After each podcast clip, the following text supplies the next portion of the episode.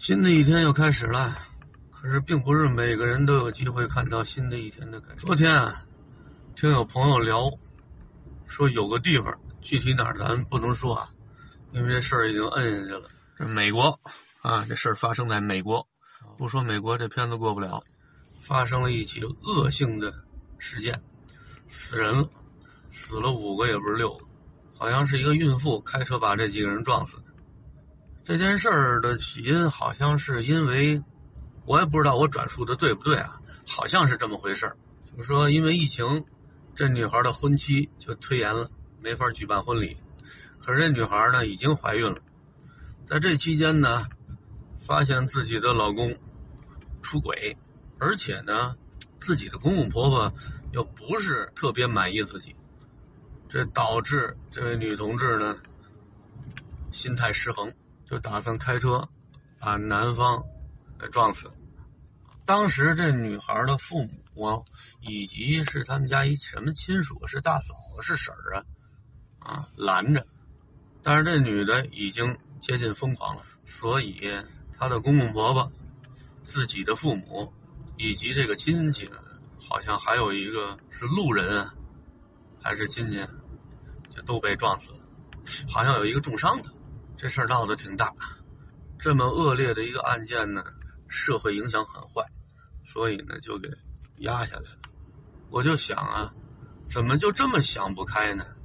你说这个世界上，咱就不说乌克兰、叙利亚啊、伊拉克那些今天活着，明天不知道还活得了活不了的人，咱不比国外，咱就说国内，有多少人都是月薪在三千元以下，人家也得活着。怎么就非要走极端呢？这个孕妇肯定要为自己的行为付出惨重的代价的。关键是她把自己父母也搭进去，可见那一刻她是绝对的失去了理性。有一个朋友就跟我说，在你的小黄车里啊，是不是能嗯挂上点儿成人的尿不湿？说实在的，以前还真有厂家说让我带这货。我想。我的粉丝群体应该用不上这类货，因为我没往细了想啊。我想呀，凡是能用手机看抖音的，应该还不至于用到尿不湿，都是有行为能力的人嘛。这朋友就跟我说，他们家有老人，老人呢长期卧床，护理的时候这种尿不湿用量很大。我就想起我大姨来了，我大姨。啊，应该是和这家的老人差不多。我姐姐退休之后，天天在家伺候他妈。我赶快，嗯，给我姐打个电话。我说：“你们家用这吗？”我姐说：“用，啊，用的还不少呢。”我说：“你给我推荐两款你用的比较好的成年尿不湿。”我姐给我拍了两张照片，说这两款挺好用的，啊，质量也不错，价格也合理。你想，我妈娘家那边的亲戚，应该跟我差不多，也是打小都是特别会过日子，啊，看中的东西呢都是性价比比较高的，哎，喜欢买那实惠的东西，还不能太次了。说实在的，尿不湿这东西吧，我对它的第一印象就是给孩子用。我们家老大小的时候用尿不湿的时间都不长，尤其是最需要用尿不湿的时候。我们家没用，我们家用的是什么呀？我们家是把一块纯棉的毛巾被，旧的啊，洗干净的，撕成了十二块，是二十四块。老北京讲究用介子，这就是没有尿不湿之前养活孩子的时候必须要用的这种东西。说实在的，我觉得戒子挺好，比尿不湿好，因为用介子吧，虽然麻烦。不像尿不湿，呃尿了不用那么着急换，它可以吸水，换的勤，逼着家长不能偷懒，勤换，小孩这屁屁呢就是干松的，它不容易起疹子啊，除非家长太懒了啊，那另说。我们家老大用的尿不湿差不多都是朋友给的，谁家有小孩大了，以前还剩点尿不湿没用完，拿过来，哎，我们家孩子能用，啊。用的时候呢，也不挑什么型号大小，白来的。因为咱去商店一看，那个尿不湿的价格呀，真不便宜。对于那个时候我的收入来说啊，记着老大小的时候，一宿啊就能尿湿个十块那二十多块戒子有的时候都不够用的。天天我们家晾衣服绳晾的都是那东西。用戒子还有什么好处呢？就是这孩子早早的就使把了。什么叫使把呀？就是到终点把尿，每天夜里估摸着差不多该撒尿了啊，抱起来，下面拿着要尿盆我这一吹哨，哗，这尿就出来了。刚开始孩子不习惯，拿一小水壶啊，这孩子迷迷瞪瞪的啊，一听那小水壶。倒水，哗啦哗啦的水声，他那也哗啦哗啦的就尿了。慢慢的，这生物钟就稳了。除非我们睡得太死，啊，忘了给孩子把了。只要给孩子把，孩子到时候就能尿一大泡。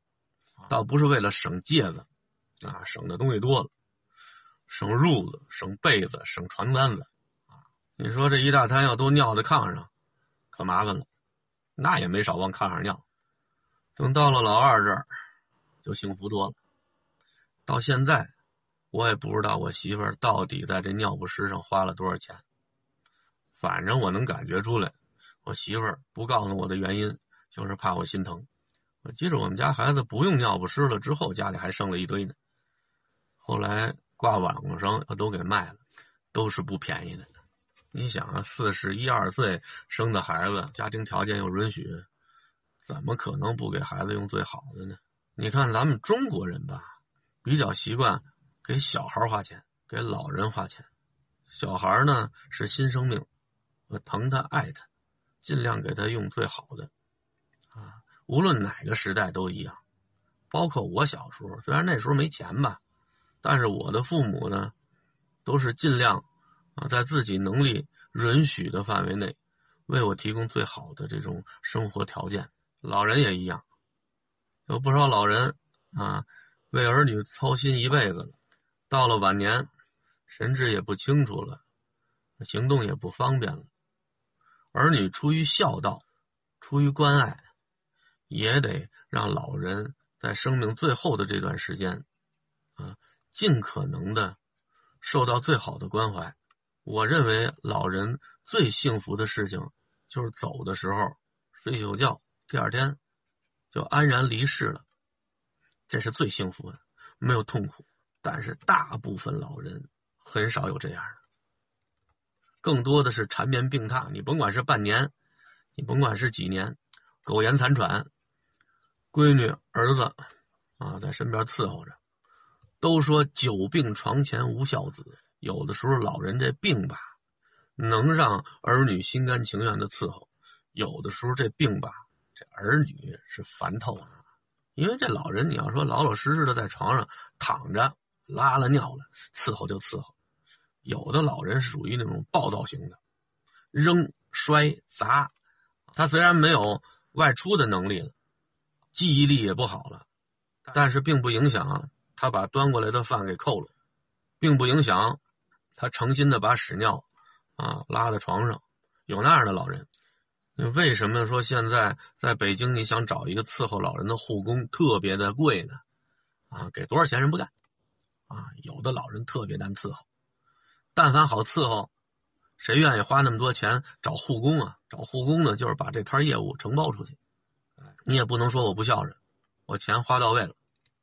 你看，经常有人说这老人是老小孩老小孩因为人老了之后，好多时候他的思维、他的行为和小孩似的。他希望通过闹脾气，啊，引起你的注意。他嘴馋，以及到了生命后期，生活不能自理，没办法控制大小便。你看，这和小孩不是一样？为什么人们说生命是一种轮回呢？过去说越活越回去了，其实我觉得这是一个正常现象。万物一理，人这一辈子呀，和一个国家的兴亡特别相似啊。你看，一个国家刚建立之前，一般都挺热闹的，很少有高高兴兴、欢欢喜喜的建立一个国家的，都得经过多少年的战乱，打且打呢，打的民不聊生，土地荒芜，到最后一个崭新的国家诞生了，于是开始欣欣向荣，啊，刚一开始的时候，国家各个地方啊，各个层面都呈现出一种欣欣向荣的这种景象，这国家也蒸蒸日上，人民也有盼头，在各个领域里面啊都有自己的成就啊。你说是国防，你说是工业，你说是经济，都有成就。可是当一个国家由盛转衰的时候啊，这时候你就能看出来，贪官污吏啊。人浮于事啊，庞大的官僚系统啊，老百姓怨声载道啊，最终啊，历史呼唤出一个决定性的人物，或者发生了某一个决定性的事件，这个国家灭亡了。灭亡的时候也热闹着呢，有政变、兵变、战争、暴乱。你看，这和国家建立之前几乎是一样的，这也是一个轮回。那人这一辈子不是也是吗？出生的时候撕心裂肺的哭，嗷嗷的哭，呃，不愿来，他吃饱撑的非给我带到这个世界上来。走的时候也是流着眼泪走，啊，我不愿走，啊，非得走。这人在小的时候都有可爱的那一段，人在老的时候都有慈祥的那一段，所以说生命也是一个轮回。特别像，又上我这小院儿来了。现在快六点了，在车上录段视频之后，啊，在这村里头，哎呦，啊，你看看人家这种的规规矩矩的，一看就没打农药。你看这茄子，哎呀，啊，让这虫子吃的这叫惨，那几颗还行。啊，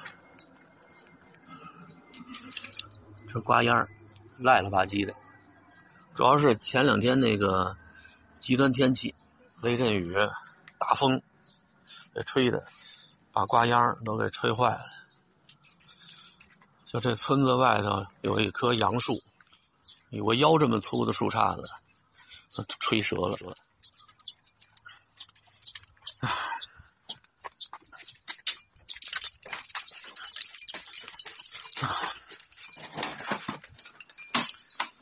我的院儿，每次来换上干活的鞋，一会儿下地里就是踩一脚泥。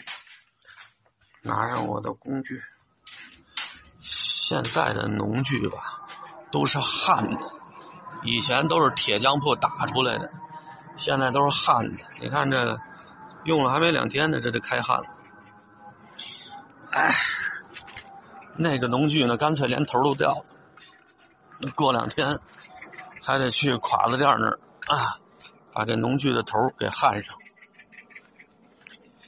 看看我这块地，瞧这地这叫惨，我这还不如人家呢。看我这西红柿，这折成什么模样了？这颗折了啊，这几颗差不多都折了，好像这颗还凑合。看看我爸。那天种的这些瓜，这都长出来了啊！那天风大，把好几个刚刚长出来这个瓜秧也都给吹折了。嗯，好在咱种的多，你看这一长长一堆。嗯，过两天太多了，我给移出来点吧。依着我爸那意思呢，多了的就扔了不要了，扔了多可惜。那天拉来的鸡粪。有一袋是新的，没发酵的，啊，那这几袋都是发过酵的，啊，没都上上。现在这儿有几袋？一二三四五六七七袋，七袋我从我爸那儿拿回来了五袋加后来的九袋，十四袋，等于我上了七袋。这地里还有七袋，这是我们家种的葱，啊，这都缓起来了。